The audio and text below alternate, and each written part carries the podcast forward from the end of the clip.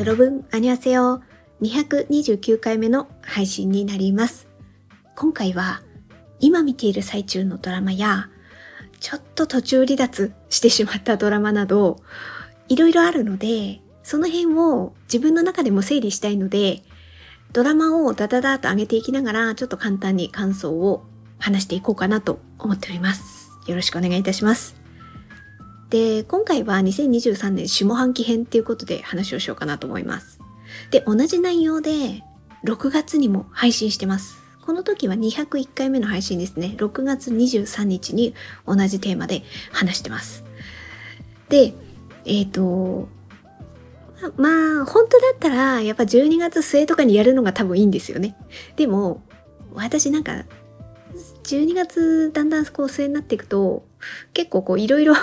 やることとか出てきたりとかすると、ポッドキャストの配信自体がちょっと止まってしまう可能性もあるなっていうふうに思ったので、もうそれだったら今やってしまおう。で、特に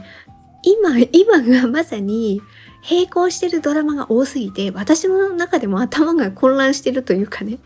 あここれすごいいろいろ見てんなっていうふうに思ったので、ちょっとね、あの、話しながら自分も頭を整理したかったんですよね。それでこのテーマをちょっと選んでみました。では、あの、順番に、あの、話していくんですけれども、まあ、どんな項目で話すかっていうのはですね、えー、まあ、私は基本的に、あの、一本ドラマを選んで、ひたすらそのドラマの感想だけを語るっていう、あの、流れで、ポッドキャストでは話してるんですね。大体そういう流れで。なんですけど、今回は、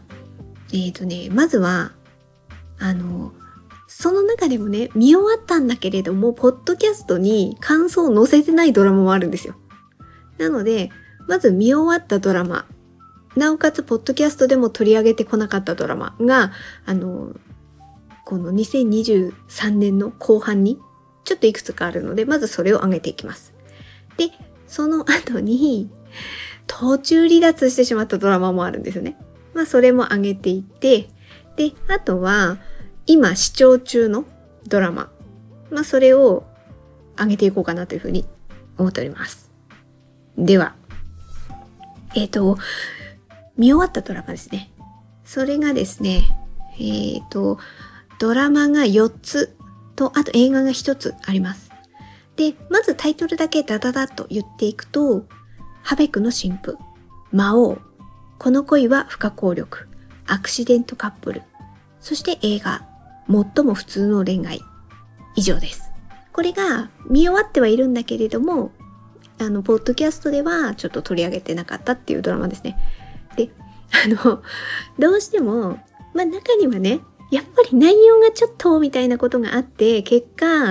あの感想を語らなかったっていうドラマも含まれているので、もしかしたら中にはちょっと辛口なことを言うかもしれませんので、その点だけどうぞご理解いただければと思います。まあどうしてもこのあたりはね、好みっていうものがありますからね、好みと相性みたいなのがね、ありますから。はい。そこだけどうぞご理解ください。ではまず、ハベクの神父。ね。えー、こちらはキャストがナムジュヒョクとシン・セギョですよね。まあこの二人じゃないですか。まあ、ビジュアル的にも、まあ楽しみな感じ。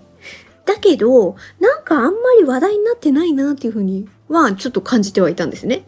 ナムジュヒョクなのに、みたいなところがあって、あの、他のね、ナムジュヒョクとか、シンセギョンが出ているドラ、他のドラマと考えたときに、あんまりこのハベクの神父っていうのはそんな聞かないな、みたいな風にはなんとなくは感じていて、でも、あの、この二人が出てるから、あ、どんな感じなんだろうな、みたいな。まあ、多分ラブストーリーなんだろうな、とも思って見てみた。ですよ。だから一通りは見たんですけれども、まあ私が感じたのはちょっとここが難しいなっていうか、とっつけにくいなっていうところは、やっぱ神様の設定が、ビジュアル的にも あと内容的にも、ちょっと私にはなんかこう、入ってこなかったなっていう難しさですね。ふた、二人はいい、二人はいいんだけれども、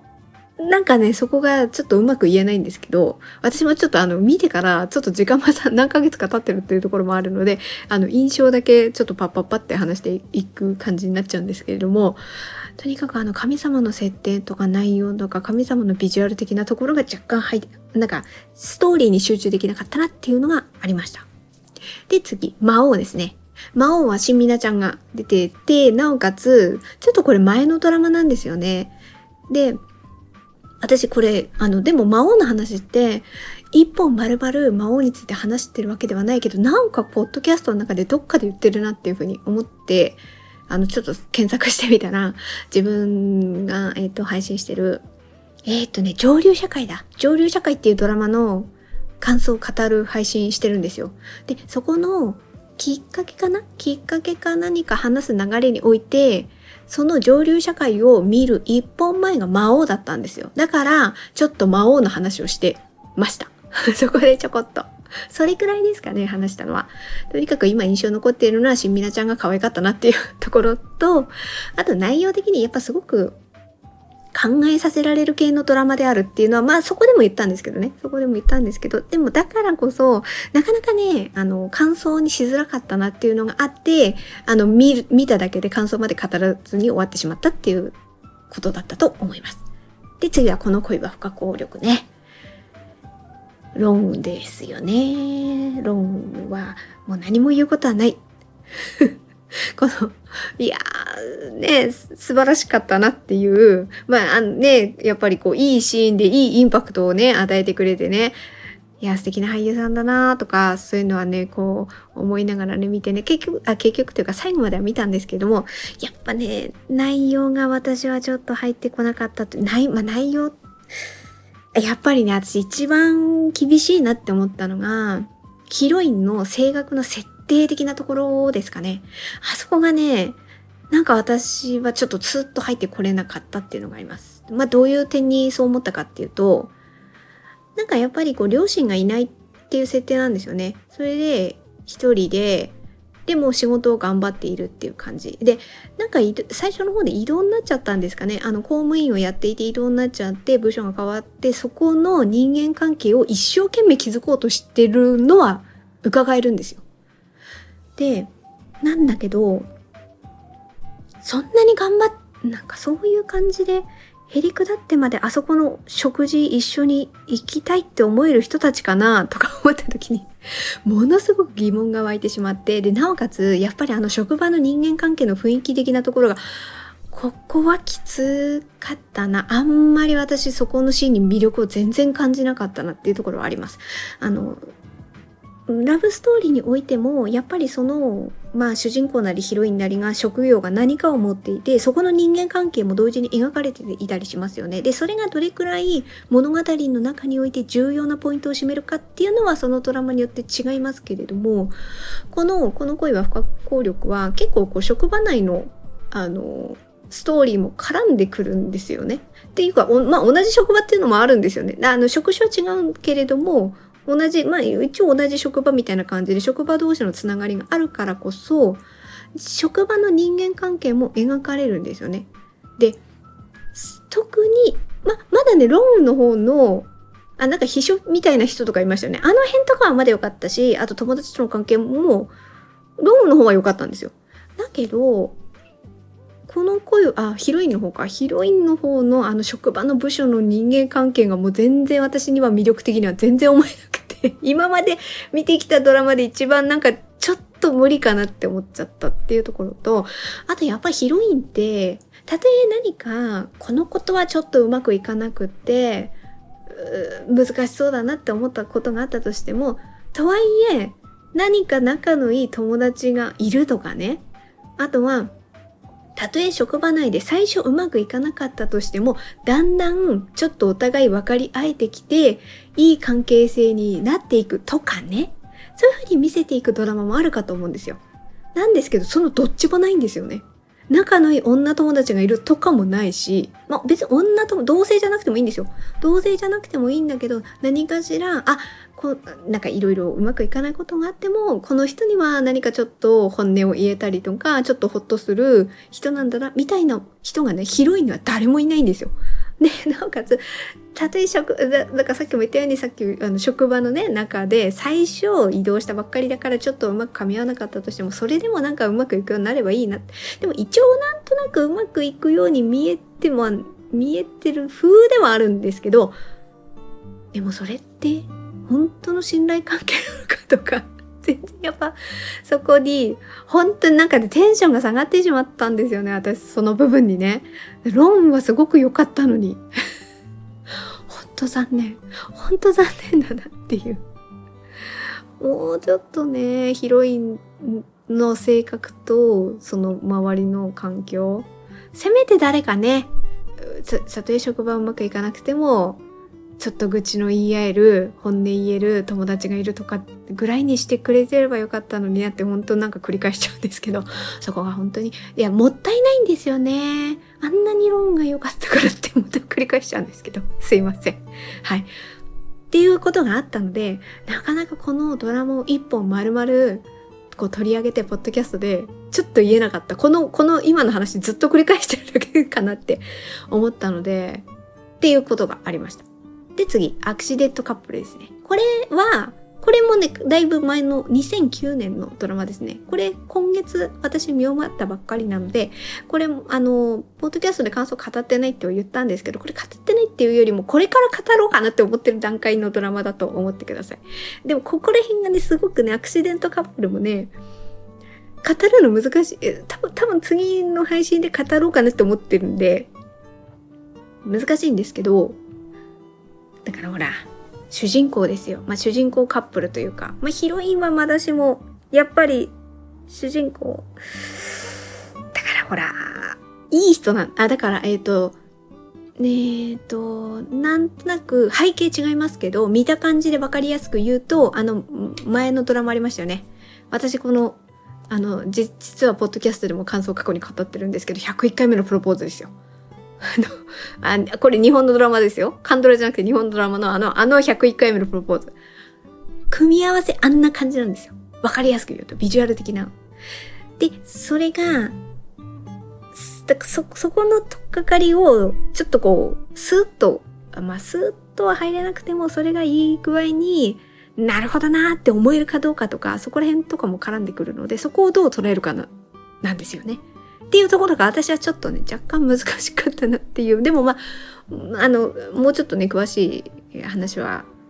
あの、せっかくなのでね、せっかく見たので、やっぱりこう、見た感想っていうのは記録としては残したいっていうのもあるので、はい、うん、多分語ると思います。はい、次。これは映画ですね。最も普通の恋愛。これ見たんですよね。す、あの、なんか、いや、期待してみたんだけどなーっていう感じですね。ほんとすごくもったいない。もったいないっていうか、まあ、これ、ここもほんと好みなんですけど、キム・レオンとコン・ヒョジンなんですよね。だってこの二人が並んでたら、で、最も普通の恋愛、恋愛ってタイトルも入ってるし、まあラブストーリーなんだなって思うわけで、いや、大人のなんか、いい雰囲気の、なんか会話がポンポンして、ちょっとなんかそこでクスッと笑ったりとか、なんかこう、ヒューマン的な考えさせられる系、ちょもうちょっと入った、ほら、なんかね、仕事とかもだいぶね、もう、いいポジションの多分二人なんでしょ？とか、これ勝手な想像ですよ。その二人が大人の恋愛をしていくドラマなんでしょ？みたいな風にちょっと思ってたんですよ。だからそれで期待してみたんですけど、何がちょっと違ってたかっていうと、キム・レオンの方だったかな酔っ払いすぎ。ほんとすごいなんかもったいないなっていう、なんか酔っ払ってグダグダになってるみたいな感じになっちゃうから、なんか小気味いい、なんていうかな、会話劇みたいなところを期待したんですけれども、酔っ払ってたらそういう風にならない、なんかすごいもったいないっていう ことがあって、っていう感じですかね。なんか二人の素の会話、どこまで本音なのか、ちょっとおちゃらけてるのか、そこを、なんかわからないギリギリのラインを楽しむ二人みたいな会話劇で見たかったなっていうところが、お酒飲んじゃってすごい酔っ払っちゃうと、そういうのも出てこないじゃないですかっていうのがあったので、だからこそちょっとあの、感想をね、もしそこがいい感じになんかこう好みになったら多分感想も語れたんだろうなと思うんですけどすごいちょっともったいなかったなっていうふうに思いました。はい。まあ、以上が見終わったドラマをダダダッと上げていきました。で、えっ、ー、と、ここからは途中離脱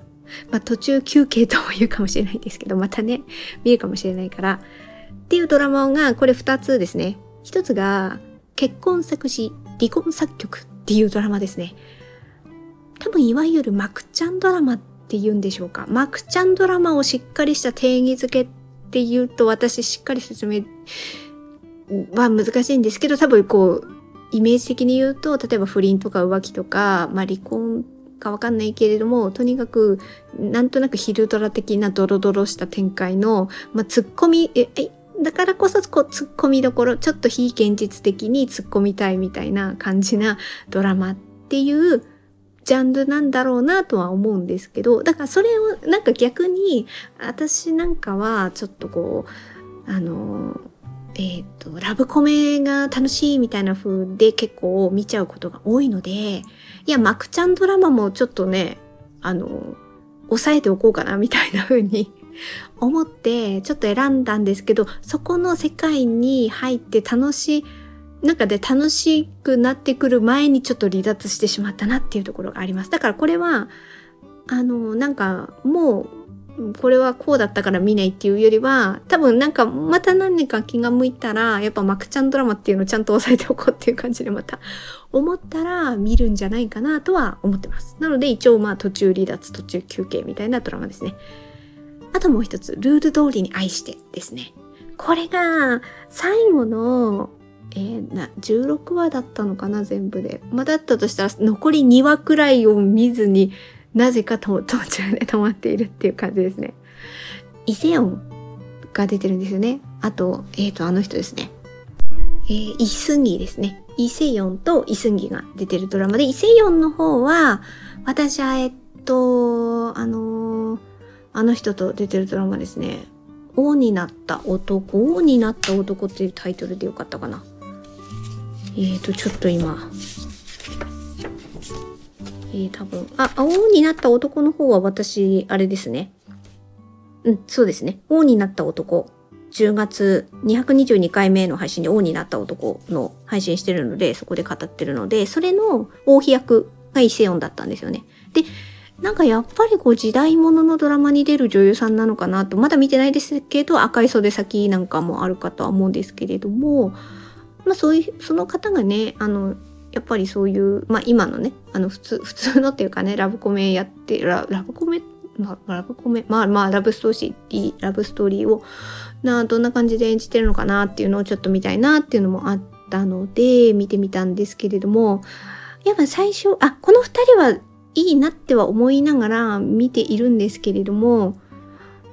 なんていうかな、この中においての悪役のポジションのその俳優さんがっていうよりは、やっぱそのキャラクターかな。そこがななんかあんまりこうとっつけにくいなっていうか、なんかひねりもないなっていうか、あまりそこがちょっと乗らなかったなっていうのがあって、まあだからそれが最初からそうだったんですよね。でもなんとな、ななんとか頑張ってね、見てはいっていたんですけれどもな、なかなか私も乗り切れず、結局、お、なんかこう、大きなやっぱ元々のその人の人間関係みたいなごたごたがある上において、あまりキャラクターがちょっと魅力をか、魅力悪役にしても何かしらの魅力があったらいいなって思いつつ、なかなかそこにね、ハマれなかったっていうところがありますかね。で、それでね、まあ、イセヨンとイスンギも、まあ、二人もいい感じになっていっちゃってるところでもうなんか、もう、もう終わりでいいんじゃないかなくらい 思ってしまって最後の最後までちょっとね、ここが見れなかったなっていうのがあって、ちょっと途中離脱してしまいました。もうほんとここは好みですね。はい。好みだと思います。で、えっ、ー、と、あとは最後は、今視聴中のドラマですね。なので、だから視聴中だから、あの、これから見終わったら感想を語るかもしれないし、まあまあ語らないのも入ってるかもしれないんですけど、えっ、ー、とで、視聴中で、全部もう配信は済んでいる過去の作品として見てるのが、私あの、11月から Unext に入ったことがあるので、だいぶ Unext ね、独占配信のものをちょっと中心に見ていたっていうところがあるから、これですね、ある日、私の玄関に滅亡が入ってきたですね。ちょっとタイトルが長いし、とっつきにくいんですけど、ソイングクとパクボヨンが出てるので、まあこの二人だったら見たいじゃないですかっていうのがあって、ただこれ、まだね、あ、私ほんとね、最終話くらい今見てる最中なんですよね。だから、見終わったら感想を語るかどうか、まあ、語るかもしれないから、あまりそこはちょっと触れないようにしようかなっていうふうには思ってます。ただ、この二人の、二人の感じはいいですよ。ただ、なんか内容がちょっと難しいかなっていうのはあったりとかします。まあまあ、まあでもこれ、この辺にしときますね。で、えっ、ー、と、あとはですね、あのこれはリアルタイムで視聴していたっていうところがあるので、まだ途中ですっていうドラマですね。それが4つありますね。1つが力の強い女カンナムスンですね。これでももう多分最終回まで今の段階では終わってるかとは思うんですけど、これでもね、リアルタイムで見ていたからっていうよりは若干途中離脱に近い 感じですね。なかなかこれもですね、とっつきにくいというか、可愛い二人なのはすごい伝わるんですよ。主役の二人がね。それは分かって、なんかいい感じに、なんか二人でなんかワイワイやってるとこは楽しいんですけど、大元のストーリーがちょっとハマれてないなっていうところがありますね。だからもしかしたら若干これ途中離脱に私近いかなっていうドラマでもあります。で、他がですね、無人島のディーバですね。いや、これはかなり大本命見る前から絶対見たかったし、まあ、見たら面白いんだろうなと思って見始めたら、まあ、その期待を裏切らない感じですね。で、なおかつこの無人島のディーバって、あの、カンドラが好きだからとか関係なく、もう誰にでもおすすめできるタイプのドラマだなっていうふうには思いました。っていうことを考えたら、パク・ウンビンちゃんはやっぱすごいですね。まあ、参ったっていう、この前が、その前のドラマがウ・ヨンウだったりしますよね。まあその前は、まあ順番違うかもしれないですけど、レンボーとか、あとは、えっと、あれですよ。ブラームスだ。ブラームスは好きですか？とかだもんね。まあもっと他にもありますけど、他にもありますけど、あの、ちょっと今思いつくのをいろいろ言っていったんですけど、まあすごいですわ。まあこれは、あの、確実に終わったら感想を語るのであまり語りません。今は。はい。次。昼に昇る月です。これ、あの、Unext で配信されてるので、11月から加入したので見れたっていうところがありますね。えっ、ー、と、キム読んで、キム読んでですよね。で、あ、お相手の名前がちょっと、まだ、そう、お相手の名前が今ちょっと、あの、あれ、あれかけます。昼に昇る月。あのー、今まで結構2番手とかのことが多かったのかもしれない。ピョ・イエジンですね。キム・ヨンデとピョ・イエジン。で、ピョ・イエジンは私過去に何見てたかっていうと、キム・ヒョとか、もっと前で言ったらサム・マイ・ウェイとかですよね。あの時に、まあ、2番手っていう言い方もちょっと違うかもしれないですけれども、まあ、主人公がいて、その会社の一緒の子だったり、あとは、あ、そうですね、両方そうか。そうだね、会社の後輩だったりとか、そんな感じの、そんな感じのポジションだった人が、こう、やっぱりこう階段を上がっていって、主演みたいな感じになっていくから、まあだからこそ、やっぱ過去の作品、あ、あの、あれに、あれの時はちょっとね、サブ的な役だったのに、今回は主役なんだね、みたいなことをちょっと今味わってるっていう感じはあります。ただこの、昼に昇る月は内容が、内容が私はちょっと、まだ、まだ、は、なんかこう、次はどうなるの？みたいな感じまでまだ入れてないかなっていう感じはあります。ただ、まあ、な、なんとか、ちょっとついていこうと思って今頑張ってるっていう感じではあります。で、えっ、ー、と、これ次は最後になります。完璧な結婚のお手本ですね。いや、もしかして、一番かも。いや、一番、一番は、まあ、無人島のディーバかもしれないけど、まあ、それと同じかそれに匹敵するくらい、もうなんか配信されたらこれ絶対すぐ見るみたいな感じで。で、無人島のディーバは、もともと、まあ前、前からね、前評判からしてもいいなって分かった上で見てるタイプなんですけど、この完璧な結婚のお手本って何にも知らなくて、このドラマが始まるってことも知らなくて、始まってからなんかいいぞなんかいいぞみたいな感じの、まあツイッターじゃない、X の方のこう、なんか流れてきちゃうんですね、やっぱりね。あの、情報とかチェックしてると、感想とか、自分が探す探さないに関わらず、こう流れてきてるのを見ると、ああ、なんかいい感じみたいだね、みたいな風に伝わってきちゃうんですよね。それで見て、あら、面白いんじゃない？だからこれも、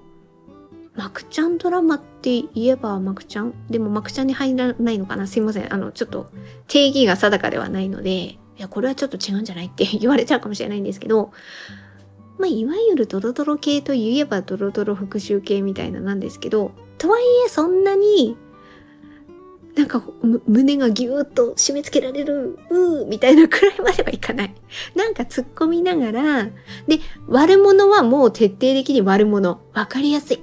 ね、わかりやすいから、すごくすごいこう考えさせられて切なくなるっていう感じにもな、そこまでも囚われない 感じで、で、ある意味ちょっとなんかスッキリもするかもしれないですね。だから悪者は悪者だから、だからこんな風な、なんかしっぺ返しが飛んでくるみたいな ことも見えたりとかするから、そういう意味でも面白いし、いや、案外この主役の二人、いや、ソンフンと、あと、あヒロインの名前が出てこないですね。これもちょっと調べましょうか。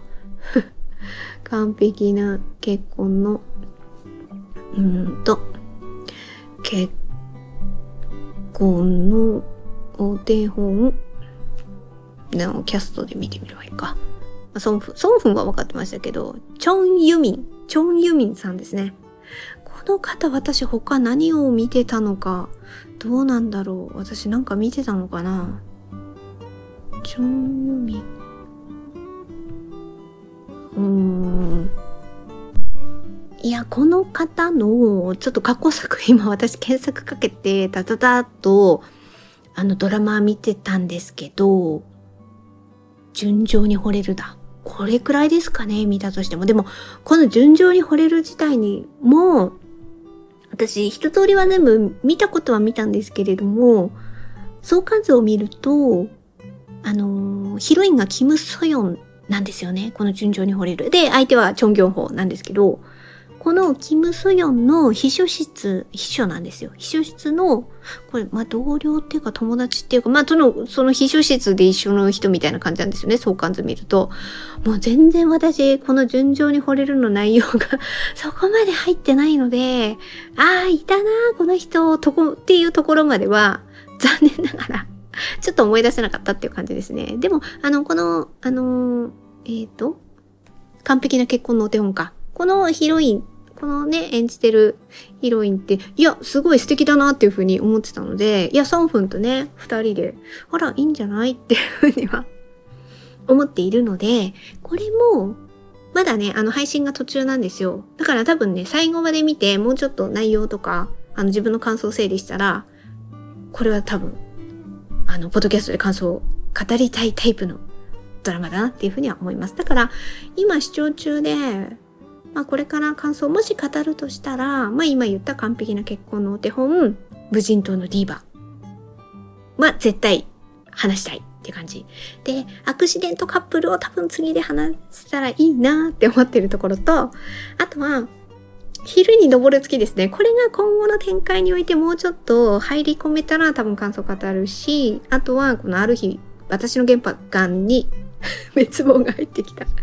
これも一通り回ったら語るかもしれない。やっぱソイングクですもんね。ソイングクとバカボヤンちゃん出てるから、やっぱ記録的にも話しておきたいなっていうのもあるし、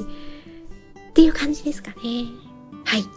ということで、今回は、あの、まあ、いつものように何か一つドラマを取り上げるっていうことではなくて、